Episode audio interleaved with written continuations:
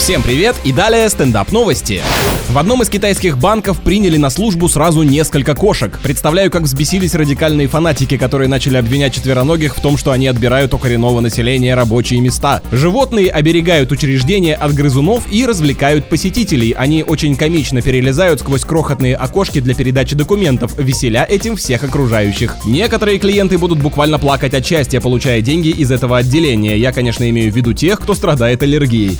Лицо, ладони и гениталии назвали самыми болезненными участками для нанесения татуировок, однако один из респондентов, покрытый рисунками на 95%, назвал затылок самым чувствительным местом. Вот почему штрих-код у Хитмана располагается именно там. Это первое испытание агента 47 на прочность.